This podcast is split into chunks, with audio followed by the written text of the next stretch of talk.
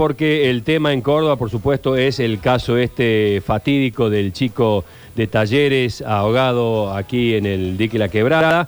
Estamos con el fiscal de la causa, el doctor Ernesto de Aragón, que está en línea con nosotros. Doctor de Aragón, gracias por atendernos. ¿Cómo le va? ¿Cómo le va? Mucho gusto, ¿cómo está? Bueno, eh, por supuesto, con- consternados por la situación y, y preguntarle en primera instancia eh, cómo está la causa en su inicio. Bueno, realmente una, una, tragedia. Eh, estamos, eh, eh, en principio, avanzando con la investigación. Estoy esperando los resultados de, la autopsia, que entendemos que nos va a indicar o confirmar que este chico se ha ahogado, ¿no es cierto? Por lo menos no tenía ningún signo externo de violencia conforme el, el informe médico preliminar, así que tenemos que suponer que la, la- la principal hipótesis es esa. Ahora, lo que tenemos que averiguar o tenemos que indagar o profundizar son las circunstancias en, en que esto ocurre, es decir, el, el sector específico del lago donde estaba, rodeado de quién, en, en qué circunstancias puntuales, que es lo que todavía no tenemos demasiado claro. Ernesto, eh, a ver, eh, una de las versiones que, que- que se empezó a circular hace ya unas horas es que allí donde sucedió esta tragedia no estaba permitido nadar. ¿Esto es así? Bueno, eh, no es algo que yo en este momento esté en condiciones de con- afirmar, digamos. Bien. Sí hemos hecho en el relevamiento que hemos hecho en el, en el dique y estamos recabando información en este preciso momento, pero en el relevamiento físico que hemos hecho del dique hay varias cartelerías eh, indicando en algunos sectores de que no está permitido Bueno. nadar, en otros sectores que no está permitido alejarse de la costa. Eh, tenemos que ver, como le digo, tenemos que tratar de precisar bien el lugar donde estaban y cuál sería las circunstancias o la, o la normativa o la, Claro. la regulación que rige en ese lugar específico. Y, ¿no? y- y dentro de esas precisiones, ¿qué se puede saber del lugar donde sucedió esto? ¿Era muy profundo? ¿El agua era muy fría? Bueno, por lo que yo he, la información que he recabado en función principalmente de, los, de las personas que intervinieron en el rescate, el lugar donde se habría producido el, el- el accidente es un lugar donde eh, abruptamente eh, baja la profundidad, es decir, se va de una profundidad de- bastante eh, leve a una profundidad de 8 o 9 metros eh, de manera abrupta. Entonces quizás ha sido eso un poco lo, lo que ha provocado que, que a lo mejor, no sé, se puede Ujú. haber enganchado en algo abajo. La verdad que, que no, son datos que todavía no puedo, no puedo este, revelar porque no los tengo, ¿no? Eh, doctor, ¿ya se le practicó la autopsia al, al cuerpo del chico? Te- ya se le he hecho, te- estoy esperando obviamente el informe, que no lo Ajá, tengo, eso no, claro. no lo tengo.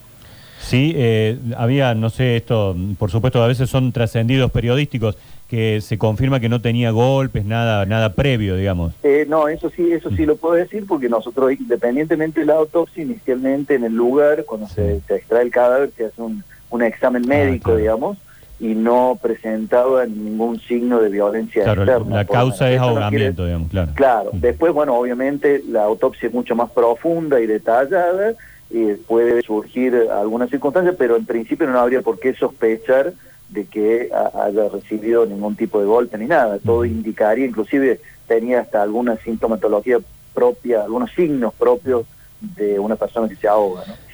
Y, a- y en cuanto a, a la gente que acompañaba a, este grupo, eh, recién charlábamos de que parecía poca gente para la cantidad de chicos. Se hablan de dos personas para 50 chicos.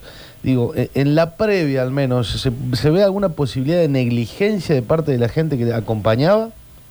Bueno, a- a- este es todo un tema ahora precisamente un poco pasando lo- lo- la- las diligencias iniciales, que son las más urgentes para que, que son las que le he mencionado, tenemos que entrar a analizar todas estas cuestiones, ¿no? Claro. Eran eh, cincuenta y pico de jóvenes, creo, a cargo de dos coordinadores.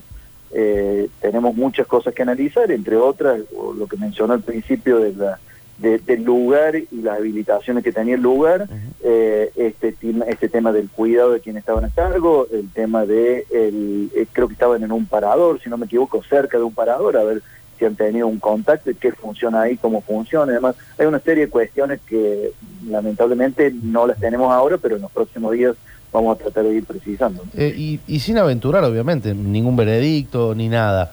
Eh, eh, en este tipo de casos, digamos, ¿quién termina asumiendo la responsabilidad? la, la institución, las personas que estaban a cargo de este, de este viaje? ¿Cómo generalmente se, se asume este tipo de circunstancias? Bueno, hay- yo creo que hay que, hay que diferenciar do- dos cuestiones. Una, una es la responsabilidad penal, que puede o no existir, y Claro. eso es lo que estamos tratando de Claro. investigar nosotros ahora. Si nosotros eh, entendemos de que no hubo responsabilidad de terceros o intervención de terceros en la muerte de este muchacho, la causa se archiva. Si, si se descubre o se sospecha que puede haber habido algún tipo de responsabilidad de un tercero, puede derivar en una imputación. Eso es independiente y distinto a lo que puede significar una responsabilidad civil, ¿no es cierto? Claro. En el que ya entran a jugar otras otras cuestiones que, que bueno, no, no son de mi competencia. Eh, ¿Ha tenido contacto usted con eh, dirigentes de, de talleres? Eh, han, ¿Se han puesto a disposición? ¿Cómo, ¿Cómo ha sido en este caso la respuesta de la institución? Eh, no, por el momento no. Yo sé que han estado acompañando a los padres, que estuvieron, este, un muchacho que venía de Santa Fe, Sí. han estado acompañando a los padres en distintos trámites, han estado en contacto con ellos. Yo, con directivos de talleres, no he tenido contacto hasta, hasta la fecha. ¿Sabía nadar el, eh, este, esta, esta persona? Porque también es otra de las versiones periodísticas que, que- que se empezó a correr de que no sabía nadar. Mire, yo, yo entiendo la, la- la información inicial es que sí, digamos, pero no vamos a saber bien estos detalles hasta que no avancemos con todos estos testimonios. Eh, doctor, gracias por este contacto. eh, que tenga buen No, día. por favor. Hasta Un luego. gusto, ¿eh?